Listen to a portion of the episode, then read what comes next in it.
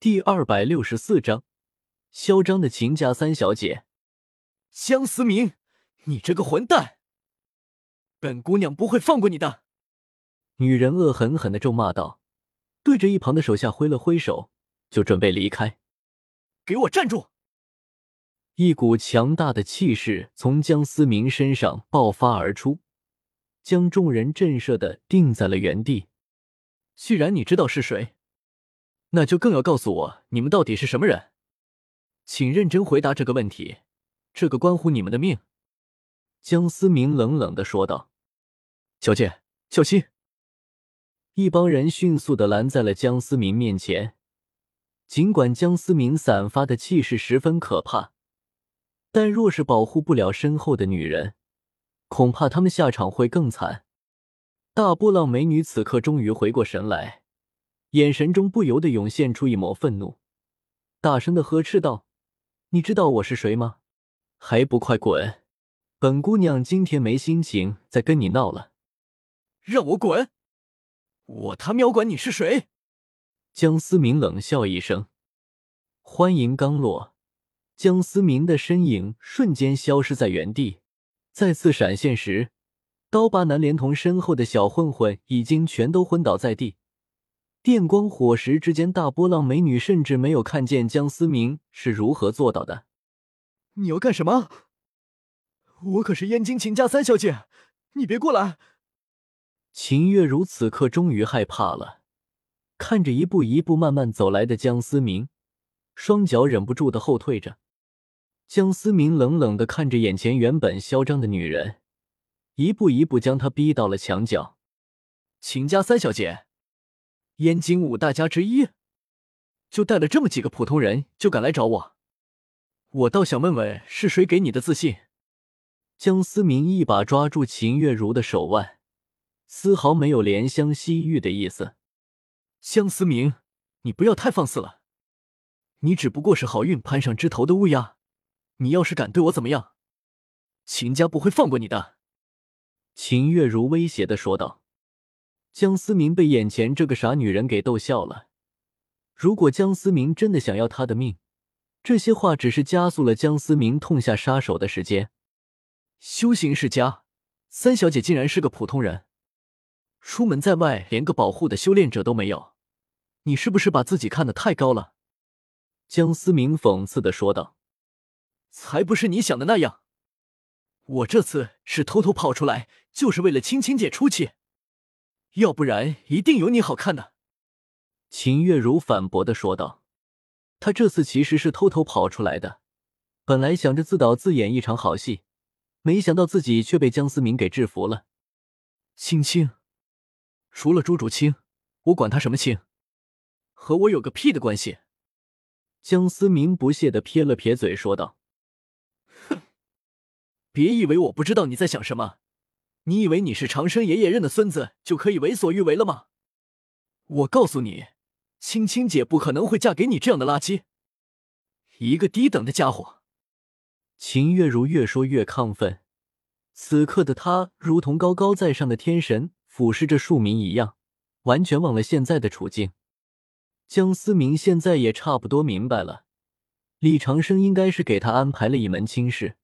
眼前这个秦月如应该是想勾引自己犯错，然后拍摄一段不雅的视频来搞臭自己的名声，将这门亲事搞黄了。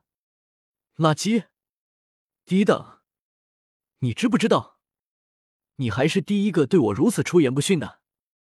江思明冷笑着，对于眼前这个纨绔秦家三小姐本就低的好感度彻底成了负数。江思明活了一万多年。哪怕是斗罗大陆高高在上的神江思明都不鸟，眼前一个黄毛小丫头竟然如此嚣张，你想怎么样？本姑娘今天就站在这了，你能把我怎么样？秦月如同样冷笑着，一把甩开了江思明握着的手。此刻的她竟然一点也不害怕，轻松打晕数名大寒的江思明，因为她是秦家的三小姐。认定了江思明不敢伤他一根汗毛。一声清脆的响指，一道幻紫色的光芒瞬间射入秦月如的眉心。南柯一梦，一世落寞。原本嚣张的秦月如目光突然变得呆滞，眼神空洞无光。既然你这么高高在上，我就让你享受一下你眼中人下人的滋味。”江思明冷笑着说道。也许是主世界二十五年的生活被秦月如刺激到了，江思明竟然有人一丝丝的愤怒。低等，主世界的二十五年，江思明确实活得很卑贱，比不上这些高高在上、天生就集万千宠爱于一身的富贵子弟。但是现在的江思明，还轮不到这些纨绔指手画脚。放肆！放开小姐！两名老者从天而降，一脸愤怒的呵斥着江思明。魂尊级别的实力，也不怎么样。江思明不屑的撇了撇嘴。禁锢！两名老者瞬间定格在原地，一动也不能动，唯有眼神中残留着还会消失的惊恐。我劝你们没事别找我麻烦，你们所说的亲事，我一概不知，那是他的安排。跟我没有半毛钱关系，我也不会接受。这些话我只说一次，下次不管谁来找麻烦，你们看到的只能是尸体。说罢，江思明冷笑着向着小巷外走去，突然顿了顿脚步，回头冷冷的说道：“你们的禁锢一个小时后自然会解开，最好祈祷那个丫头一个小时之内会不会出现什么意外，毕竟大晚上的也说不准。”漆黑的大路上，江思明清脆的脚步声与四周寂静的氛围格格不入。没想到这种狗血的剧情会发生在我身上。江思明有些无奈的摇了摇头。绝世高手小农民和豪门千金身负婚约却遭嫌弃，且看小农民如何装逼打脸，迎娶白富美，广收后宫，走上人生巅峰。想到这儿。江思明忍不住打了个哆嗦，差点把自己恶心到。有了今天的教训，应该能清静一段时间。江思明喃喃说道：“今天这场闹剧，虽说是秦月如自己的主意，恐怕背后有秦家，或者说不止秦家一个势力在背后关注着，就是为了试探江思明。从中，江思明也得到了给有用的信息。”修行界并不是所有的势力都对自己抱有敌意，否则早就一拥而上，彻底解决江思明这个祸患。哪怕李家再强势，也抵不住多方势力的压力。哎呀，江思明慵懒的伸了个懒腰，回去睡觉，都快忘了怎么睡觉了。江思明已经记不得上一次睡着是什么时候了。夜已经深了，江思明此刻正在美美的熟睡中。然而另一边，江城外的一处庄园之中却炸开了锅。别过来，别过来！